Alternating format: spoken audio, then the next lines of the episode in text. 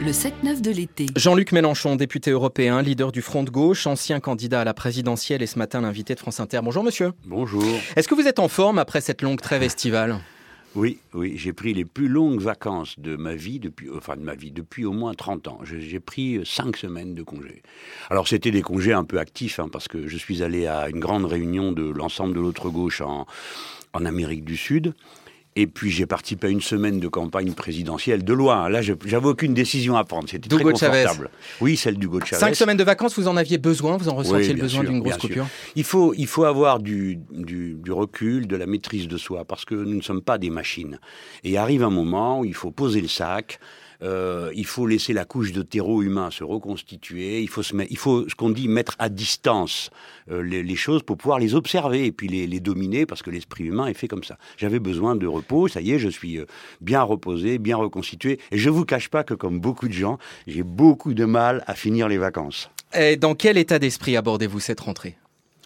Eh bien, le- celui qui, euh, qui fait ma vie, euh, je suis un combattant, et donc euh, voilà, je, je suis en selle. Alors, je disais requinqué euh, dans la première question, manifestement c'est le cas. Vous avez accordé hier une interview à nos confrères du JDD. La session parlementaire de juillet, du temps perdu.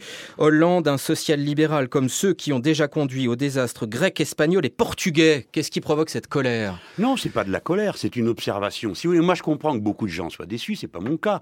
Euh, je sais exactement de quoi ils retournent avec la politique euh, des, des sociaux libéraux. Bon, nous n'avons pas été au pouvoir, la gauche, depuis dix ans. Euh, nous, euh, nous, nous gagnons, grâce à nous, hein, le Front de gauche. Sans nos 4 millions de voix, il n'y avait pas de, Sarkozy battu. On bat un personnage euh, qui a été beaucoup détesté, mais qui avait sa logique, sa, cohérence, sa force. Un, un- libéral de choc, Monsieur Sarkozy. Donc on s'attend à ce que cette énorme énergie de la victoire électorale soit convertie en résultats sociaux, salariaux, etc. À peine arrive-t-il qu'il y a une offensive, des dizaines de plans de licenciement. Ben voilà. C'est la vie démocratique. Les gens ont élu un pouvoir de gauche pour qu'il fasse une pouvoir de gauche, pas pour qu'il attende d'être de gauche. Donc il fallait immédiatement prendre des mesures, et il faut d'ailleurs toujours les prendre, pour enrayer la vague de licenciements massifs, par exemple la loi sur le licenciement boursier.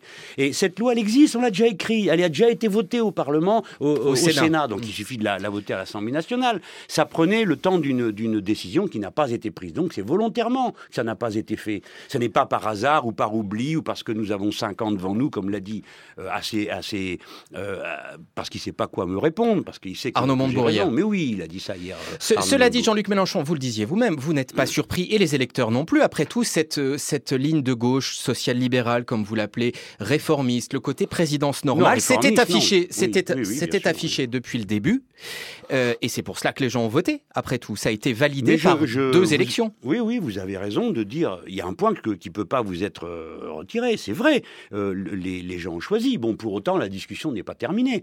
Euh, et j'ai le droit de dire que cette orientation politique-là ne conduit nulle part. Pas à cause de François Hollande, qui est un brave homme, ni de Montebourg, qui est très dévoué, ça fait pas l'ombre d'un doute, mais à cause de la situation politique générale.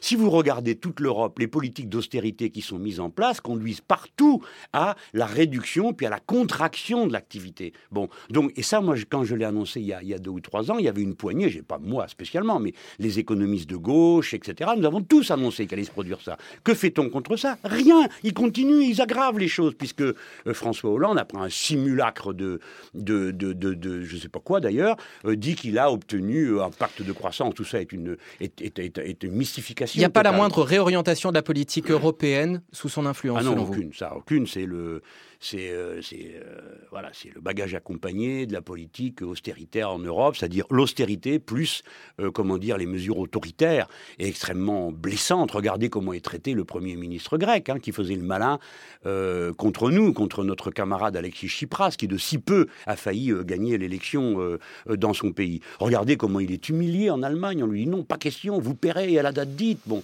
tout ça va nous, conduire à un désastre. Écoutez, là, je, vous tous qui m'entendez, je, vous prends à témoin.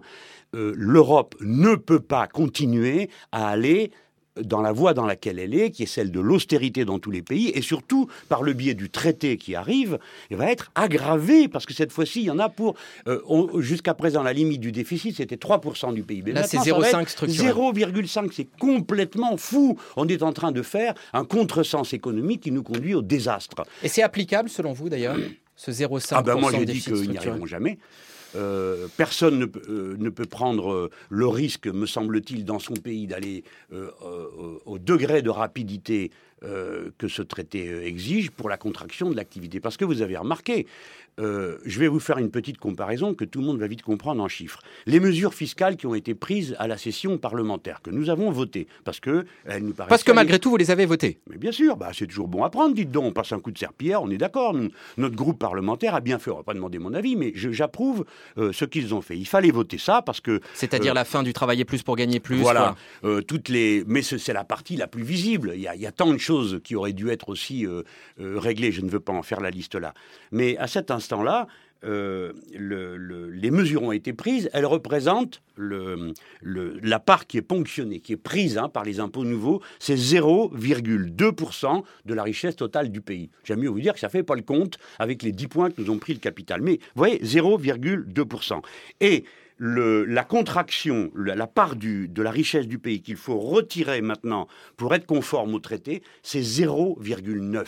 C'est-à-dire presque un point. Or, nous sommes déjà à la limite de la récession. Alors les gens se disent la récession, qu'est-ce que ça veut dire? Ça va déjà mal. Eh bien, mes amis, je vous le résume. Quand c'est la récession, ça va encore plus mal. Parce qu'on vous dit, eh ben, il n'y a pas d'activité, les usines vont fermer, et ainsi de suite. Et quand Pierre Moscovici, ministre des Finances, dit tenir nos objectifs budgétaires, c'est une condition pour garder notre souveraineté, la maîtrise de notre destin c'est grâce à cette rigueur affichée que nous pouvons emprunter à des taux négatifs sur les marchés. Cet enjeu de, voilà, en, étant raisonnable au plan budgétaire, on garde la maîtrise et la souveraineté. Mais c'est la logique de la, capitulation. Je comprends ce qu'il veut dire. Il veut dire, bon, bah, si nous étions dans la situation de la Grèce, nous devrions subir les offenses du gouvernement euh, conservateur allemand. Bon, euh, mais euh, personne n'oblige à accepter un système pareil. C'est ça qu'il ne comprend pas. Le début de la souveraineté, cher Pierre Moscovici, ça serait demander son avis au peuple français sur le traité. Pourquoi Chirac, lui, fait voter les traités euh, par référendum et quand c'est un pouvoir de gauche, il n'y a plus de référendum? C'est voilà, qui est bien curieux. Si vous êtes si sûr de votre affaire, si c'est si bien votre traité, si cette politique permet tout ça, pourquoi vous ne demandez pas son avis au peuple? Or, il y a une espèce de, d'avant-gardisme du Parti socialiste qui se considère comme en quelque sorte, les dirigeants socialistes considèrent qu'ils savent mieux que les gens ce qui est bon pour eux. C'est une espèce d'élitisme. Mais non, demandez leur avis, demandez son avis au peuple. Et est-ce que vous pensez qu'avoir la moindre chance euh, qu'un référendum se tienne sur ce traité? En tout cas, je pense que la question doit être posée. Parce que lorsque notre tour viendra, c'est-à-dire lorsqu'il y aura un gouvernement de front de gauche. Vous êtes convaincu que votre tour viendra quoi? À quelle échéance? Quelques mois? Ah bah, Attendez, si je le savais, ça serait trop beau. Euh, ce que nous savons, euh, c'est que euh, nous ne savons pas quand les événements vont se produire. Mais ils se produiront. De la même manière. Les événements, c'est quoi? C'est des manifestations. Allez-y. Nous ne savons pas quand aura lieu euh, la, principale première grande catastrophe écologique visible résultant du dérèglement climatique. Mais nous sommes certains qu'elle aura lieu. Et personne ne fait rien. Hein. Bon, de la même manière, nous ne savons pas quel est le point de la chaîne qui va rompre en Europe devant la politique euh, austéritaire À un moment donné, on a pensé que ça serait la Grèce, tellement euh, euh, neuf plans d'austérité, 14 grèves générales. Bon, ça ne s'est pas encore fait là. Peut-être que ça sera en Espagne, peut-être que ça sera au Portugal, peut-être que ça sera... Mais c'est sûr, ça se produira. À un moment ou à un autre, la chaîne de la servitude va se rompre. Eh bien, de la même manière, en France, à un moment ou à un autre, euh, le président de la République va faire le, puisque c'est lui qui est en place, et pour cinq ans. Et bon, donc il est en place pour cinq ans, et il a des pouvoirs, notamment celui euh, de nommer le Premier ministre et la formation du gouvernement. Il va s'apercevoir que cette politique à laquelle il a consenti ne mène nulle part et aggrave les difficultés. Donc il faudra qu'il change de cap. Et il ne sera pas crédible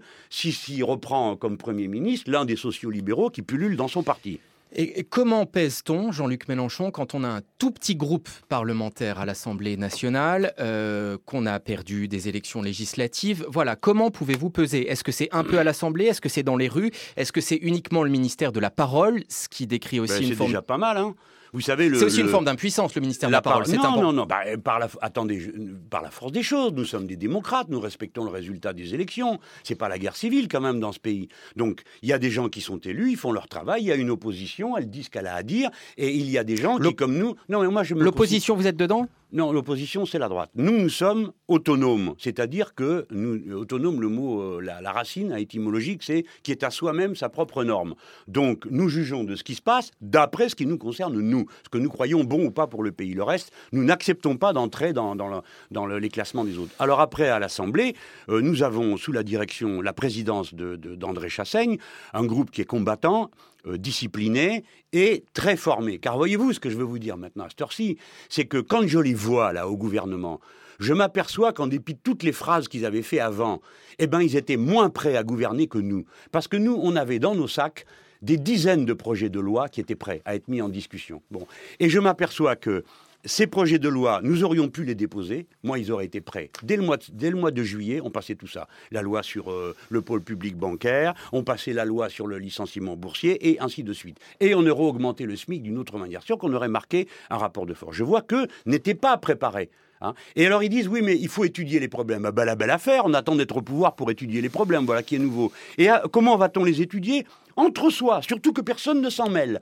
Regardez, nous avons une commission. Je vais lancer un appel à Lionel Jospin. C'est une allusion aux nombreuses commissions qui ont été mises en place. Lionel Jospin a une commission. Il écoute France Inter souvent, allez-y. Eh bien oui, et, comme il sait, j'ai toujours eu beaucoup de respect et, d'amitié pour lui, dont je n'ai pas toujours été payé de retour. Mais je lui dis la chose suivante. Te voilà avec une commission.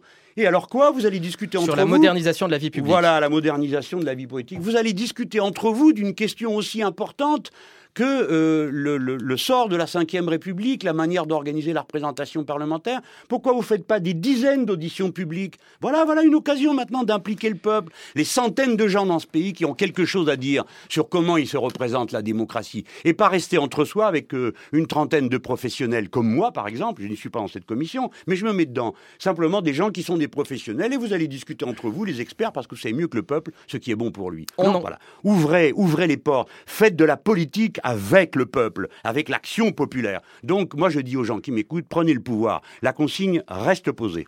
Jean-Luc Mélenchon, on aura le temps d'y revenir en détail après la revue de presse. Quel regard portez-vous sur les démantèlements de camps Rome et les reconduites à la frontière organisées cet été?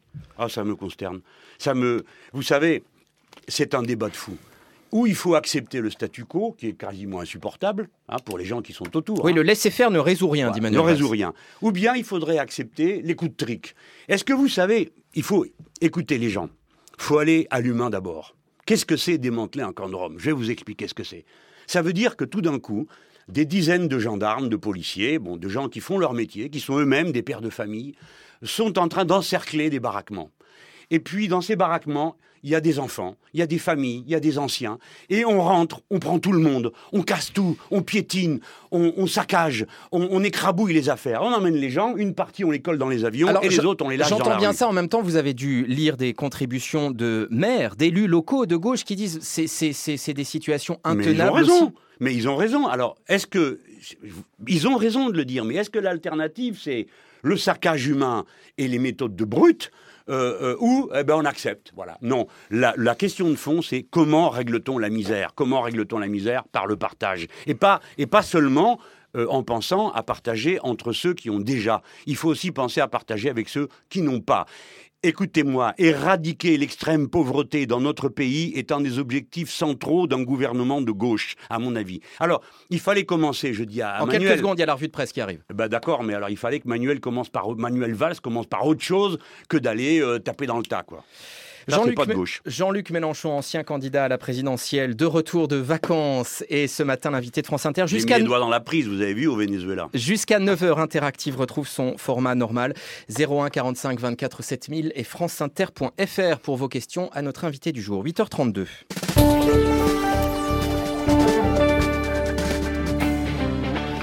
Bonjour Laetitia Gaillet. Bonjour. Pour la revue de presse, histoire de rentrer au pluriel. Oui, on en a parlé la semaine dernière sur France Inter suite à un mouvement de protestation des maires de l'île de la Réunion qui dénonçait l'insuffisance du nombre de contrats aidés.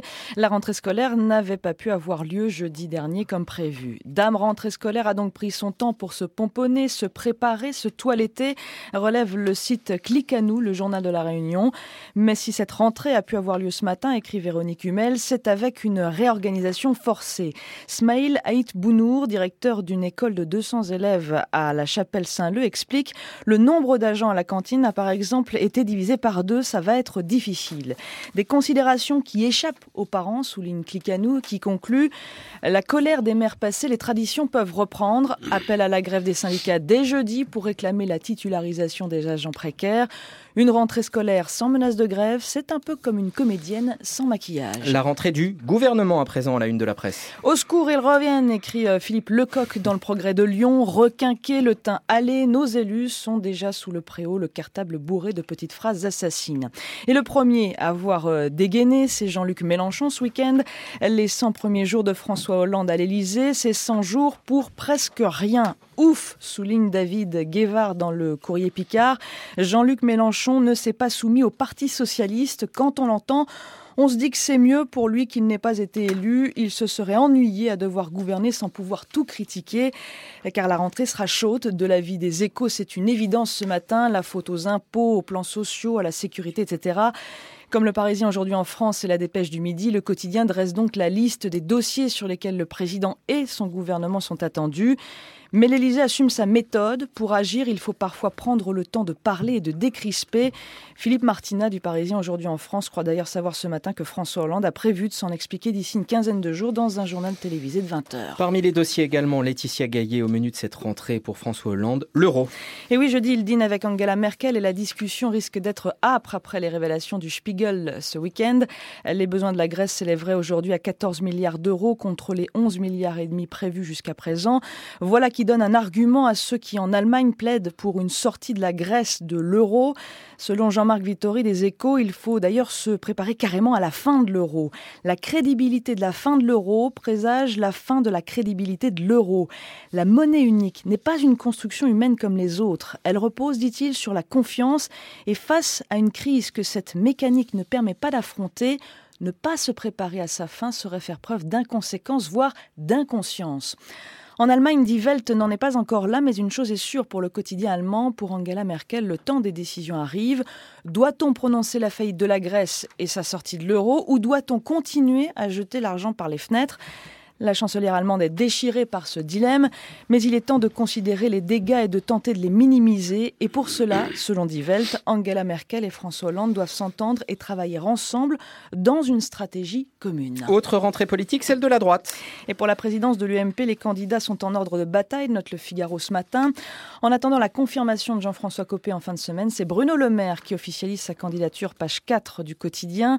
Selon l'ancien ministre, l'élection du président de l'UMP ne peut se résumer à un duel Fillon-Copé. Alors faut-il des primaires pour désigner le candidat de 2017 Oui, dit-il. Faut-il des courants? Non, c'est un facteur de division. Hollande, comme Jean-Luc Mélenchon, ou presque, c'est 100 jours pour rien, selon Bruno Le Maire. La canicule ne refroidit pas les ambitions à l'UMP, souligne Jean-Michel Elvig dans La République des Pyrénées.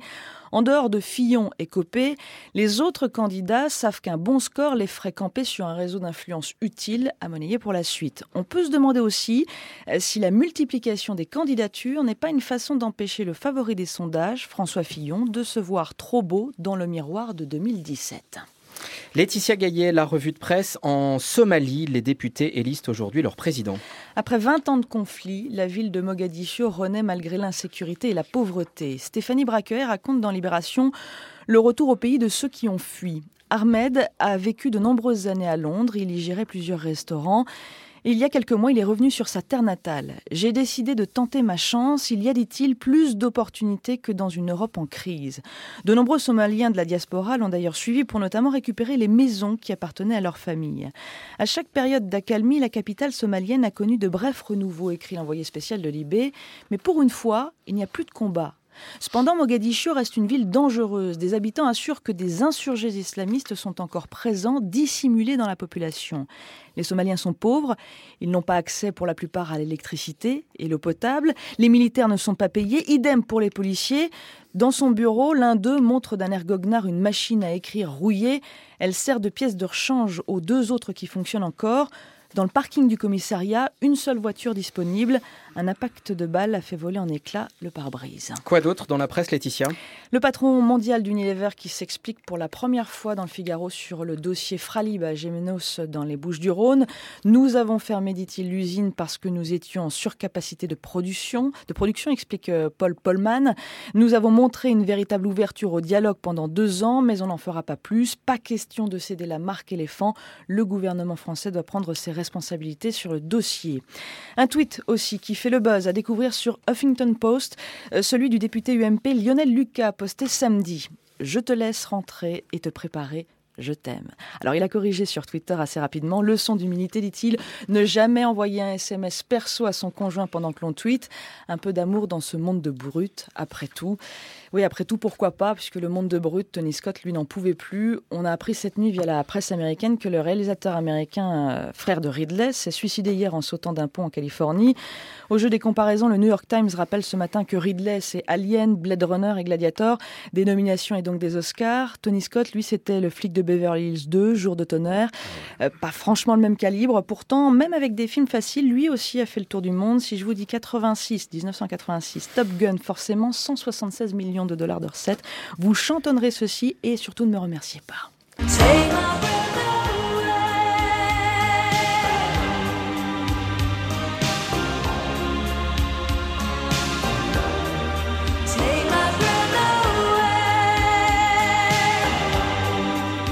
Un blouson d'aviateur sur les épaules, des lunettes fumées. Laetitia Gaillet quitte le studio de France Inter. C'était la revue de presse, 8h39.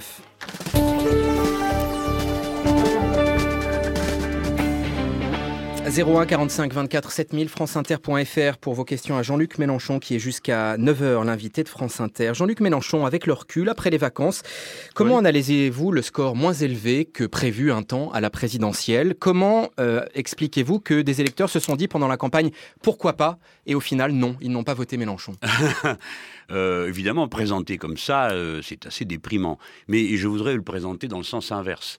Euh, mes camarades euh, ont démarré avec euh, les 2% que nous avions au départ. Hein.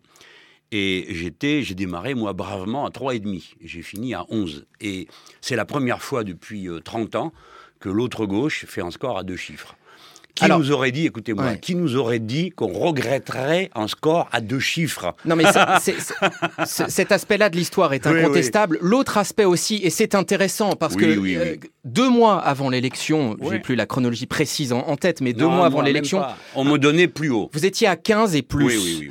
Euh, pourquoi ces électeurs-là sont intéressants, ces gens-là qui sont peut-être allés à la Bastille, à Montpellier, à Toulouse, et qui au final ont dit non, je vote Hollande ou je ne sais pas. dit non en tout cas, ils n'ont pas voté pour vous. Oui, alors d'abord, faisons la part entre les sondages et la réalité, si vous voulez. Hein, parce que j'aurais quand même quelque chose à dire sur le sujet, entre la comparaison de ces sondages et ce qui s'est passé vraiment. Certes, mais vous avez bien conscience qu'il y a quelque chose mais, Oui, oui, oui. Puis en plus, je n'en disconviens pas. C'est-à-dire que je sais qu'il y a des gens qui, au dernier moment, euh, se sont dit, moi j'ai envie de voter pour lui, mais non, je vote Hollande. Et pourquoi ils l'ont fait? Parce que il y a eu euh, une campagne sur le thème du vote Pardon, qui n'avait plus envie de voter pour vous. Hein, euh, voilà, bref, peu importe, allez-y. Ben comment peu importe? C'est quand même extrêmement important. Euh, la différence. C'est soit que ce que j'ai dit leur a posé un problème en dernière limite qui les empêchait de voter pour moi.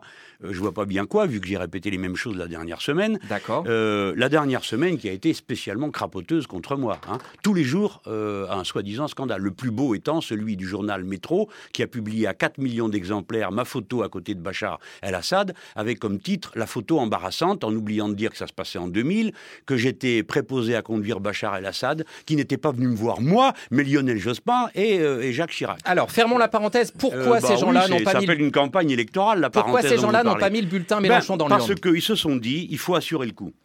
Euh, il y a un danger, moi j'ai peur, j'ai pas envie que Madame Le Pen arrive à passer devant la gauche, voilà. Et quoi qu'on leur ait dit, quoi qu'on ait essayé de leur démontrer, on ne les a pas convaincus. Moi je respecte ça. Finalement, vous savez, c'est ça le cœur de la question c'est qui doit avoir le leadership de la conduite de la gauche dans notre pays Voilà, c'est ça la question posée. Donc je comprends que les conditions n'aient pas été mûres pour. Dites, c'est pas n'importe quoi ce que je leur ai proposé, que les conditions n'aient pas été mûres pour qu'ils ils, confient cette tâche euh, au front de gauche et à ma candidature. Mais vous avez vu en Grèce, ils ont fini par y venir. Ils ont mis en tête Alexis Tsipras. Bon, il a été battu la dernière fois, mais ils l'ont mis en tête. Et le moment venu, ils mettront le front de gauche en tête parce que ce que les gens veulent, ça n'est pas Hollande, Mélenchon, euh, Tartampion. Ce qu'ils veulent, c'est le changement de leur vie. Arrêter d'avoir peur de perdre son travail. Quand on est précaire, arrêter avec la précarité. Quand on a une paye de rien alors qu'on se tue au boulot, avoir une bonne paye. Que les gosses soient bien élevés, qu'on soit soigné quand on est malade et qu'on parte à la retraite quand il est temps d'y aller. Voilà ce que veulent les gens. Et eh ben moi, ça, je sais le faire. Les autres, non. De manière indirecte, vous avez euh, parlé de la Syrie. La guerre a désormais fait entre 20 et 25 000 morts. La droite, et notamment euh, Nicolas Sarkozy, fustige l'inertie de la France. Est-ce que la France peut et doit faire plus en Syrie La France ne doit d'aucune façon recommencer à s'investir dans des aventures militaires qui ne conduisent à rien. Et je mets au défi quiconque de me prouver qu'une intervention militaire quelconque dans ce type de guerre civile en ait changé le sens. Vous avez évoqué il y a un instant la Somalie il y a eu une intervention internationale. 20 ans de pagaille. La Libye. Nous sommes intervenus en Libye, militairement, en armant, en bombardant, en faisant tout ça. Le résultat, les armes sont parties dans tout le continent, c'est la pagaille, et en Libye et autour. Mais Kadhafi est tombé. Ah oui, ben d'accord. Ah vous avez qu'à aller y vivre. Alors, si ça vous paraît euh, un régime, je sais bien que c'est pas ce que vous pensez, mais enfin, on ne peut pas raisonner comme ça. Regardez l'Irak. Ah oui, vous pouvez dire Saddam Hussein est tombé. Quel pied de vivre en Irak, un attentat. Euh, maintenant, régulièrement, toutes les semaines, des dizaines de morts, personne n'en parle plus. L'Afghanistan. Mais donc ça, veut dire que ces rebelles syriens qui se battent depuis 17-18 mois face à des avions, des hélicoptères maintenant, avec euh, les, armes dont ils disposent, c'est-à-dire pas forcément grand-chose, même si elles arrivent, on les laisse, euh, on les laisse dans leur sort En effet, on les laisse gagner eux-mêmes leur cause. Ça s'appelle, c'est comme ça qu'on aide une révolution. Parce que les armes que nous amènerons là-bas, d'abord, c'est même pas la peine d'en admettre, pour la raison que l'Arabie saoudite en amène déjà. Et ça n'a l'air de déranger personne. Je vous rappelle qu'on a fait la guerre euh, contre l'Irak euh, pour libérer le Koweït qui allait devenir une démocratie. Les femmes n'ont toujours pas le droit de vote.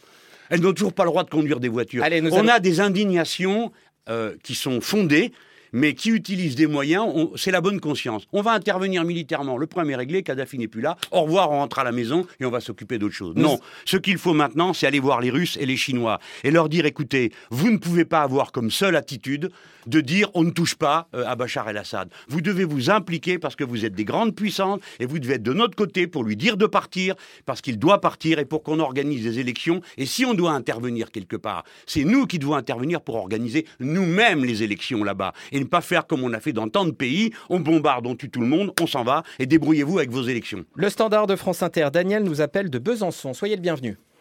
Oui, bonjour, oui. Jean-Luc Mélenchon vous écoute. Euh, bah, déjà, je voudrais le remercier pour euh, sa première intervention pour euh, booster un peu la gauche là, sur leurs mesures et leurs promesses. là. C'est très bien. Parce qu'on n'a pas oublié les meetings, comme il dit, de Besançon, de la Bastille et tout ça. Et est-ce que vous avez une question? Alors la question, c'était, elle est toute actualité, puisque si France vient de reprendre leur société en coopérative, là, bon, il y a peut-être des autorisations, mais euh, je voudrais savoir ce qu'il en pense pour euh, toutes ces boîtes qui ferment, si c'était une solution euh, si bien technique que commerciale, etc. Alors Jean-Luc Jean Mélenchon vous répond, la coopérative d'actualité aussi dans le dossier D'abord, je leur adresse un salut amical, fraternel, je les embrasse tous parce que je les connais et j'étais à leur côté dans cette bataille. et je trouve que tout ça, avec Jackie Le Hénin, on a fait tous les deux tout ce qu'on a pu. C'est leur député européen. On a fait tout ce qu'on a pu. Bravo les gars. Euh, vous tenez le morceau. Maintenant, il faut que les autorités les aident. C'est un gouvernement de gauche, messieurs les patrons. Collez-vous bien ça dans le crâne.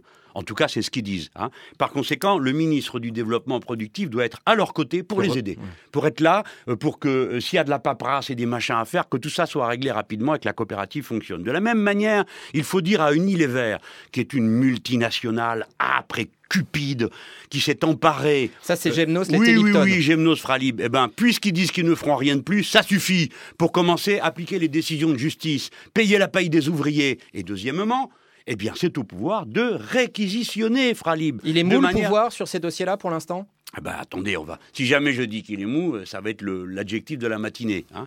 Disons qu'il n'est pas là alors euh, il faudrait qu'il soit là. Il faut qu'il vienne et qu'il dise à Unilever, ça suffit. Puisque c'est comme ça et que vous dites vous-même que vous ne voulez rien faire d'autre, nous réquisitionnons Fralib. Ce n'est pas vrai que l'entreprise était en surcapacité. Le thé, l'éléphant se vend à 85% en France, messieurs d'Unilever. Alors on ne voit pas pourquoi vous iriez le produire en Pologne, alors même qu'en France, non seulement on peut le produire, bien le produire, mais en plus on peut développer l'agriculture autour qui produit les, produits, les condiments euh, de, du thé pour donner les différents parfums. Et je pourrais continuer comme ça parce que je vais vous dire, les saudis médicales, ces pauvres femmes sont restées un an sans salaire, 32 décisions de justice gagnées. Hein, et résultat quoi, elles n'ont toujours pas leur paye. Moi, ce que j'ai à dire, c'est ça mon, camarade Montebourg, il faut que tu ailles voir Taubira et les autres. Et dépêchez-vous de nous amener un texte de loi qui dit que les atermoiements de décisions de justice, les reports de dossiers d'un mois, de trois mois, de quatre mois, se font tous exclusivement sur le dos des pauvres gens qui sont en lutte, qui gagnent les, procès. Est-ce que vous attendez un soutien de l'aile gauche du parti? Ah ben ça oui, question décisive. Là, vous m'amenez sur le terrain. Et alors, on parlait de mollesse, euh, on est dedans là? Alors, euh, la gauche euh, du parti, d'abord, il faut qu'elle gagne ses galons. Euh, bon, depuis que je suis parti, euh, je, conçois qu'ils aient perdu euh, les voix qui sont parties avec moi. il leur faut maintenant démontrer qu'ils existent. On existe en étant autonome, pas en étant un bagage accompagné. Il faut donc avancer des idées, des propositions très fortes. Nous avons un terrain commun, la gauche du Parti socialiste et nous, le Front de gauche. C'est pas la peine de le cacher. Nous avons des, mots d'ordre en commun, une vision du monde en commun. Moi, j'ai fait un choix stratégique qui est de dire ça ne sert à rien de continuer à aller d'un congrès à l'autre, un petit bout de pain pour finir le petit bout de fromage, un petit bout de fromage pour finir le petit bout de pain, et à la fin, vous servez de, caution. Vous êtes là sur le bord de la cheminée pour faire joli, et euh, une direction sociale euh, libérale du parti vous met en avant chaque fois que ça va mal ou qu'il y a une grève. Donc faut rompre avec ça. Mais puisqu'ils ont fait ce choix stratégique, c'est le moment de montrer que ça sert à quelque chose. Mes amis, vous devez peser de tout votre poids pour obtenir les lois dont nous avons besoin. Loi de préemption qui permet aux travailleurs de prendre la direction des entreprises. Ça, c'est pour Benoît Hamon. Il est le ministre chargé de ça. C'était dans sa contribution la dernière fois. C'est le moment de le faire. Quand une entreprise va fermer, si les ouvriers qui sont dedans veulent faire une coopérative ouvrière, il doit pouvoir le faire. Quand une entreprise va fermer, que le patron veut pas vendre la boîte, il doit être obligé de la vendre s'il y a un repreneur. Vas-y, Benoît, c'est ton job, c'est maintenant qu'il faut le faire. Quant aux autres, que ce soit Drey, que ce soit Linman, que ce soit les différentes composantes, Henri Emmanueli, assez de paroles, des actes. Nous, nous comptons, nous avons besoin que vous veniez nous aider dans notre bataille pour booster la gauche. Chez nous, maintenant, qui sommes la locomotive, bon sang, venez mettre un peu de charbon pour qu'elle avance. 8h49 sur France Inter. en fait, ça marche plus au charbon, les locomotives. Ces locomotives, elles sont électriques, heureusement. Mais l'image demeure. Daniel nous appelle de Perpignan. Bonjour. Bonjour, bonjour, monsieur Mélenchon. Bonjour. Question comment peut-on financer et prendre en charge de manière honorable l'accueil? Et euh, euh, l'accueil des étrangers compte tenu du déficit faramineux de l'économie française Déjà, nous avons du mal à trouver nos solutions pour nous-mêmes. Oui. Alors, euh, vous avez raison, si c'est présenté comme ça, vous avez raison. Mais je voudrais attirer votre attention sur un ou deux points. Premièrement, vous, vous globalisez là, hein. vous avez parlé en général euh, de, des immigrés. Et, de, et vous dites, et de nous-mêmes. Mais qui est nous-mêmes et qui est immigré? Je voudrais vous signaler que euh, nous sommes très nombreux à être mélangés. Euh, et nous devons tenir compte de ça. Et puis ensuite, je devrais vous dire la chose suivante, c'est que si tous les immigrés, supposez, hein, les immigrés, c'est-à-dire les gens ne sont pas français, qui, qui travaillent en France, fichaient le camp, nous aurions un découvert de plus de 12 milliards d'euros dans les comptes sociaux. Par conséquent, ils donnent plus qu'ils ne prennent. Je vous le signale, ce n'est pas un argument, c'est un argument un peu égoïste, hein, mais quand même, je suis obligé de le mettre sur la table parce qu'on n'ose jamais le mettre sur la table. Euh, après, ça c'est la première chose. les gens qui viennent, euh, monsieur, ne évidemment il faut il faut contrôler comment ça se passe. Ça peut pas être la porte ouverte et tout le monde vient comme il veut parce que ça c'est trop facile. Euh, ça permettrait comme ça au capitalisme de régler son problème euh, de circulation, de, de, gestion des, des, pauvres dans le monde. On leur dira bah, écoutez vous avez qu'à essayer d'aller là-bas où, il y a de la richesse. Donc bien sûr il faut contrôler, mais une fois que les gens sont là, il faut tenir compte de, la réalité. Tous les, les, discours sur leur expulsion n'ont pas de sens, n'ont pas de, sens concret, si vous voulez. C'est impossible d'arriver arriver à réaliser ce programme. Maintenant, quand vous parlez... concrètement, régularisation pour... Euh, bien sûr. Mais les régularisations des travailleurs sans papier... Massive, cas par cas Mais les travailleurs, les travailleurs sans papier doivent être régularisés. Vous savez qui c'est, les travailleurs sans papier Tous sans distinction bah, évidemment, ils travaillent. Ils payent des impôts, ils payent des cotisations sociales. Il faut... Et si vous leur donnez pas de papier, voilà ce qui se passe. C'est qu'ils sont tenus à la gorge. Ils sont obligés d'accepter n'importe quelle condition de travail, n'importe quelle paye. Et vous avez en quelque sorte une espèce de, de compétition euh, déloyale qui se produit entre les travailleurs, puisque les uns peuvent être payés moins, pas parce qu'ils ont moins envie d'argent, pas parce qu'ils trouvent que leur travail n'est pas bien fait, mais tout simplement, ils sont obligés de se taire. On leur fait du chantage. Donc, si on leur donnait des papiers à ces travailleurs sans papier, on verrait immédiatement que euh, la situation se rétablirait dans toute une série euh, de secteurs. J'ajoute, pour terminer, monsieur, moi je suis d'accord avec vous. Quand on n'arrête pas de parler de contrôle de l'immigration. Bon, très bien. Mais moi, je voudrais aussi parler du contrôle de l'immigration légale. Je vais vous expliquer quel cas. Quand une entreprise polonaise, quand une entreprise tchèque, quand une entreprise roumaine, par délégation de services, envoie son personnel avec les niveaux de paye qui correspondent à ceux de la Roumanie, de la Pologne ou de la Tchécoslovaquie en France, ça, ça se fait tout à fait légalement. Et c'est ça qui pourrit la vie de tout le monde. Vous avez qu'à aller sur un certain nombre de grands chantiers, vous envoyez un inspecteur du travail ou les mondes qui commencent à courir de tous les côtés. Voilà ce que j'ai à vous dire. Pardon, là, le gouvernement peut faire quelque chose. Le gouvernement peut faire quelque chose. Le gouvernement peut faire quelque Question chose. Nicolas. Tout de suite, c'est-à-dire interdire le système des délégations euh, de, services dans les entreprises. Ça, c'est possible. Tous les pays le font, sauf la France. Question de Nicolas. Comment est-ce que Jean-Luc Mélenchon compte maintenir l'unité du front de gauche? Comment compte-t-il continuer à rassembler autour de lui? Ce qui pose euh, la question de vos liens avec le Parti communiste. Oui, bon, mes liens avec le Parti communiste sont excellents, c'est pas un problème. Euh, oui, excellent, ça n'a pas toujours été le cas. Fin juin, euh, vous disiez qu'il y avait eu un problème de, gestion, de direction politique de la campagne. voilà. campagne? De la campagne des législatives. D'accord. Bah oui, il y a eu un problème. Je, je, Alors, veux bien ne pas le dire. mais la politique, ça qu'est-ce qu'on fait? Qu'est-ce qu'on fait? Est-ce que Mais je mettais pas en cause du tout le Parti communiste, moi. Je mettais en cause. Nous sommes, nous sommes tous les lundis. Tout à l'heure, là, je vais y aller. Mmh. Euh, tous les lundis, nous sommes euh, euh, au moins 15 autour de la table. Nous représentons cette formation politique. La question, c'est comment évolue cette construction? Ah, d'accord. Non, mais je veux dire, je veux d'abord dire qu'il n'y a pas de problème avec le Parti communiste. Je, il y en a plus. Alors, je ne vais pas accepter de quelque chose qui n'existe pas. Bon. Alors après, on a notre tempérament notre manière d'être. Je crois qu'il suffit de m'entendre pour voir que je ne réagis pas, je fonctionne pas de la même manière Pierre Laurent, mais ça n'empêche pas que ce soit un ami euh, et, un camarade et on travaille ensemble. Bon, il y a eu un mot qui a été mal compris de sa part à un moment donné parce que j'ai dit que euh, dans la campagne, certains s'étaient cachés et avaient caché leur sigle Front de gauche, avaient espéré comme ça passer inaperçu. Bon, il a, il a mal réagi, je suis désolé, parce que moi je ne visais euh, personne d'autre que celui qui, une semaine après, m'a mis en cause. Hein, un député qui. Mais vous souhaitez que ce Front de gauche, il demeure? Vous souhaitez que, que, les liens avec les, le Parti communiste se, se rapprochent Oui, mais pas seulement. Si vous voulez, il faut être collectif. Il n'y a pas le Parti communiste et Jean-Luc Mélenchon. Il y a le Parti communiste, le Parti de gauche, la gauche unitaire, euh, Convergence, la phase. Il y a Clémentine Autain, il y a Christian Ce serait pas plus simple de, créer un vrai parti à vous tous Ce serait pas Non, non, ça serait une erreur de faire ça. Moi, au début, je le pensais. Je, croyais qu'il fallait faire euh, Linke, fusionner tout le monde. Mais si on faisait ça, euh, on passerait notre temps à des de gauchistes en train de discuter de virgules, d'adjectifs, parce que les uns les autres, ça nous paraît important. Voilà notre plus grand risque. C'est de ressombrer euh, dans le, bougli-bougla euh, de, de, la diplomatie interne entre groupuscules, tout ça. Bon, il faut dépasser ça. C'est ça la construction qu'est le Front de gauche. On est au-delà de cette étape. Mais chacun de nous existe. Nous avons besoin d'un parti communiste fort, fier, moderne qu'il est.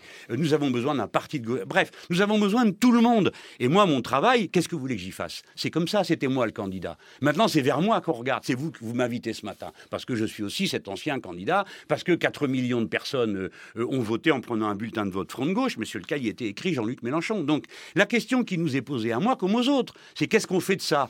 Voilà, qu'est-ce que vous faites? Qu'est-ce qu'on fait de Jean-Luc Mélenchon, personnage particulier, qui a le goût de la liberté, euh, qu'il est impossible d'arriver à mettre en boîte? Et qui va nous laisser retourner au standard où Josette nous attend. Euh, monsieur Mélenchon, je vous remercie de vous exprimer.